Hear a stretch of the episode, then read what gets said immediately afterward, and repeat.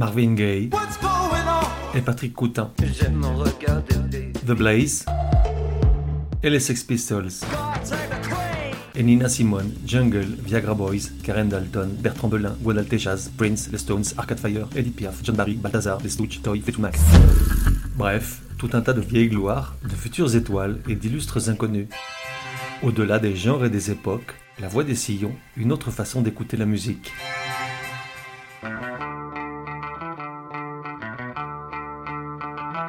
La voix des sillons, numéro 55. Genre, dance, pop, électro, synth pop et tous ces trucs-là. Époque de 1980 à, autant que je sache, aujourd'hui, ou peu s'en faut. De 1 à 10, probabilité que tu connaisses, je n'ose plus m'approcher trop du 10, j'ai eu trop de déconvenus, je dirais donc 8. Artiste, New Order. Qu'est-ce qui fait qu'aujourd'hui les gens soient aussi obsédés par la musique produite pendant les années 80 J'en sais rien. Pourtant, c'est une réalité et aussi curieuse soit-elle, pour l'appréhender à sa juste mesure, il suffit de faire un tour sur YouTube et de regarder les commentaires laissés par les internautes sous les vidéos de chansons emblématiques de l'époque. On sent une véritable nostalgie pour le son des années 80. Certes, celles-ci ont produit des merveilles, un certain nombre d'entre elles ont d'ailleurs été épluchées ici même, mais également une quantité considérable d'horreurs et d'ersatz musicaux. Et puis, croire que ça reste l'apanage de cette seule décennie est une hérésie. Il n'y a qu'à regarder l'époque actuelle, aujourd'hui on peut tout aussi bien écouter le très poétique et lyrique dernier album de Feu Chatterton, dont je parlais dans l'épisode précédent, ou les chansons soporifiques et sans âme de Clara Luciani, pas la peine de te préciser à qui va mon vote. En revanche, je me fais une raison, en 40 ans, les gens soupireront pour la Luciani et n'auront aucune idée de qui était Feu Chatterton. Tout ceci pour en venir à cette constatation. Aujourd'hui, les gens ont la banane à réécouter les chansons de New Order et à se remémorer leurs jeunes années. Mais ils ont oublié, l'ont-ils seulement su un jour, qui était Joy Division, le drame. Car il est impossible de retracer le parcours de New Order sans parler de Joy Division, le groupe post-punk à la carrière tronquée par le suicide de son chanteur, Ian Curtis, la nuit du 18 mai 1980, dans la cuisine de son appartement de Manchester. Il traînait un mal-être et un spleen grand comme le stade de Saint-Denis, et à ses 23 ans, il n'avait pas la force de patienter pour postuler au club des 27. À cette époque, le groupe s'apprêtait à s'envoler pour les US pour leur première tournée américaine, et deux mois avant la mort du chanteur par pendaison, Joy Division avait enregistré pour la postérité une chanson qui, au fil du temps, a fini par convertir le défunt musicien en un personnage culte, le Rimbaud du rock. Selon le New Musical Express, en 2002, il s'agit du meilleur single de tous les temps tandis que Rolling Stone la classe à la 179e place de son ranking des 500 plus grandes chansons de l'histoire de la musique populaire, Love Will Tear Us Apart.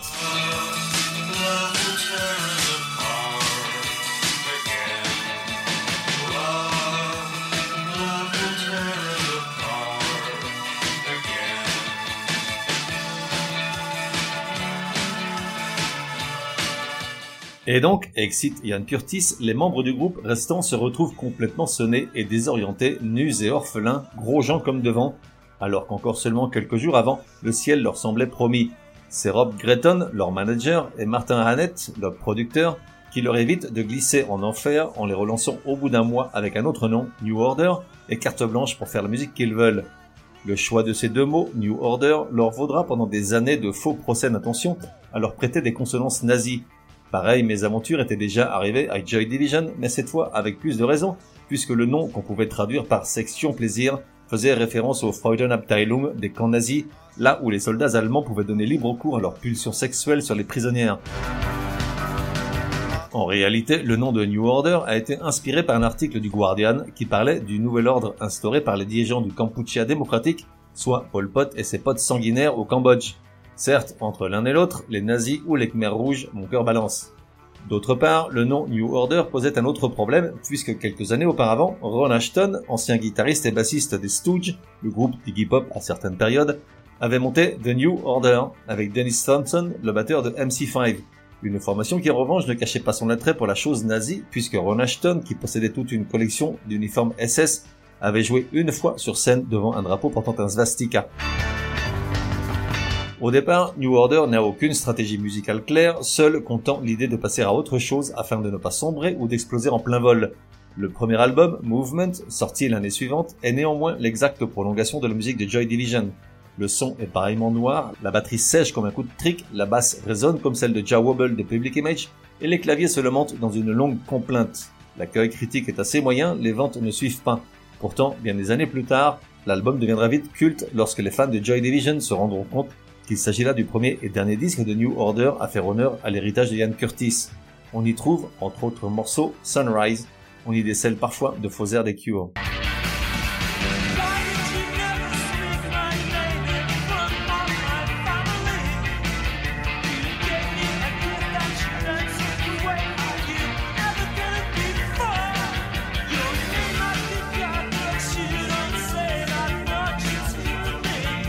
Movement, des décennies plus tard, recevra la note de 9,3 sur 10 de la part de Pitchfork, la bible en ligne de toute la musique rock et pop actuelle, et qui de temps en temps revisite des groupes qui braillaient déjà alors même que les journalistes du média musical gazouillaient encore dans leur babygros.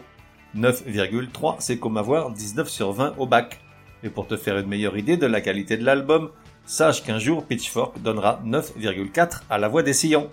Alors je vois pas du tout pourquoi tu te marres, c'est inconvenant.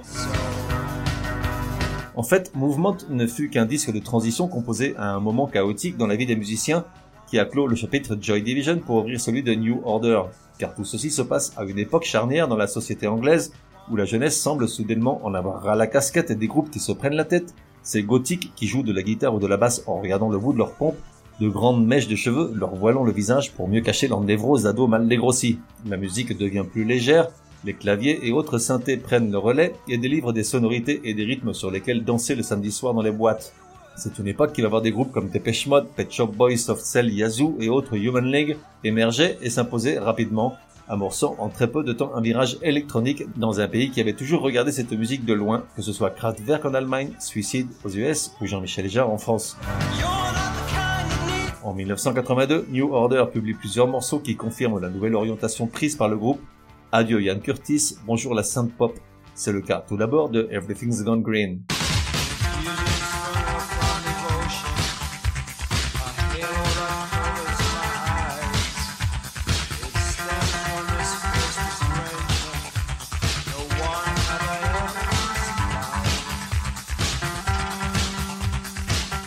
puis surtout de Temptation, sorti le 10 mai 1982 et qu'on peut entendre dans la BSO de Trainspotting, le film culte de Danny Boyle de 1996.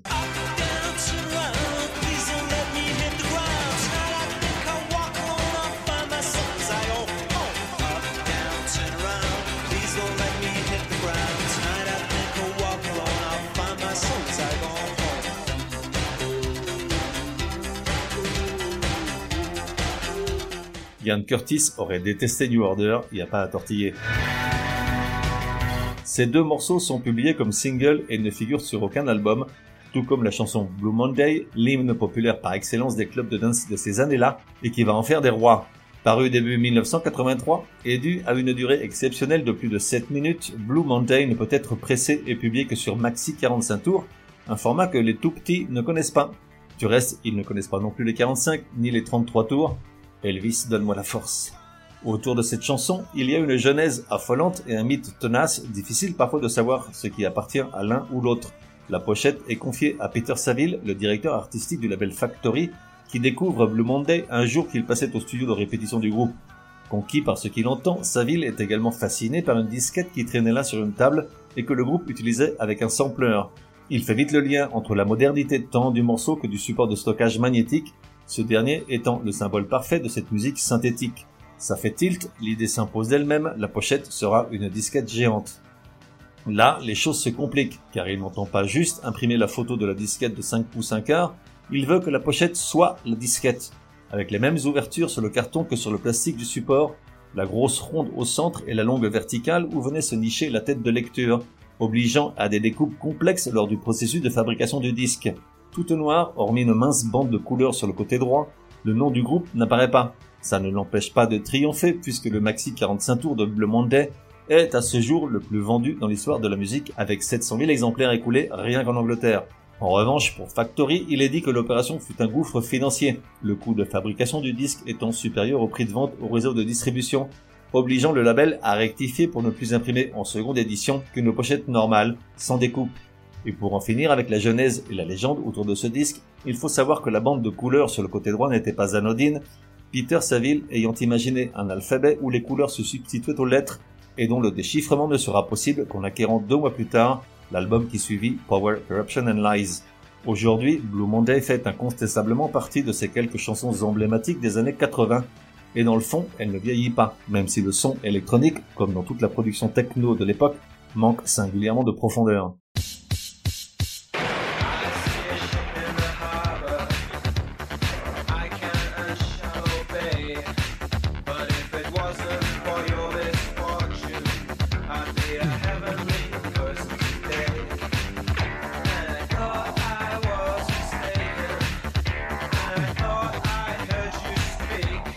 L'histoire de New Order est intrinsèquement liée à celle de la Hacienda avec un CCD, la boîte de nuit de Manchester aussi connue que le Globe 54 de New York ou le Palace parisien.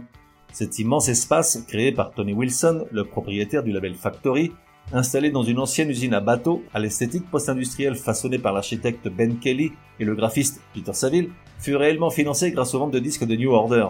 Pendant 15 ans et jusqu'à sa fermeture en raison de la mort par overdose d'une jeune raveuse en 1997, la Hacienda eut une influence majeure sur la musique électronique anglaise, et donc mondiale, tous les groupes, artistes et DJ faisant des pieds et des mains pour s'y produire, comme un jeune Laurent Garnier en 1987 sous le nom de DJ Pedro. New Order y a joué de nombreuses fois, c'est à la Hacienda que le groupe a interprété pour la première fois bon nombre de ses albums, dont celui considéré par les fans comme leur meilleur, Technique, sorti en 1989, après 4 mois de travail et d'enregistrement à Ibiza, temple insulaire de la house. Technique atteint la première place des charts britanniques grâce en partie à Fine Time.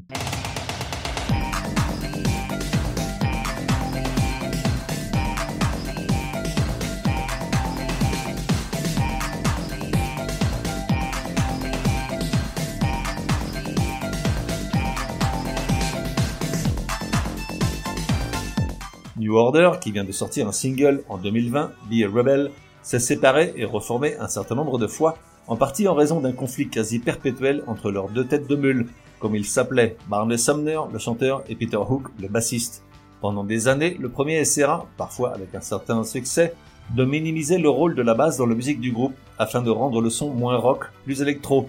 Du reste, en 11 albums, seul Get Ready, le septième, sorti en 2001 après 8 ans de silence, retrouve des sonorités qu'on pensait oublier, remisées dans le coffre souvenir comme Slow Jam.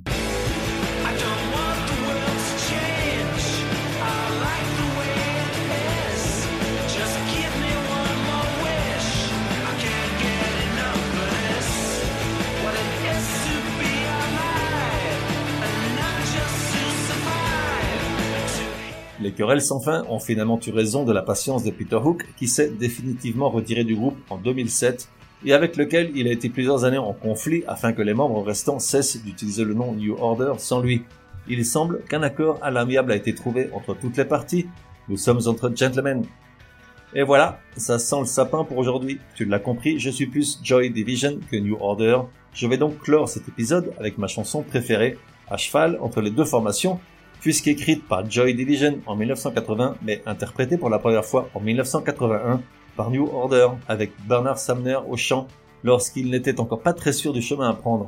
Ceremony n'apparaît sur aucun album si ce n'est sur la première compilation Substance parue en 1987. Ceremony, ouais putain c'était quand même vachement bien les années 80.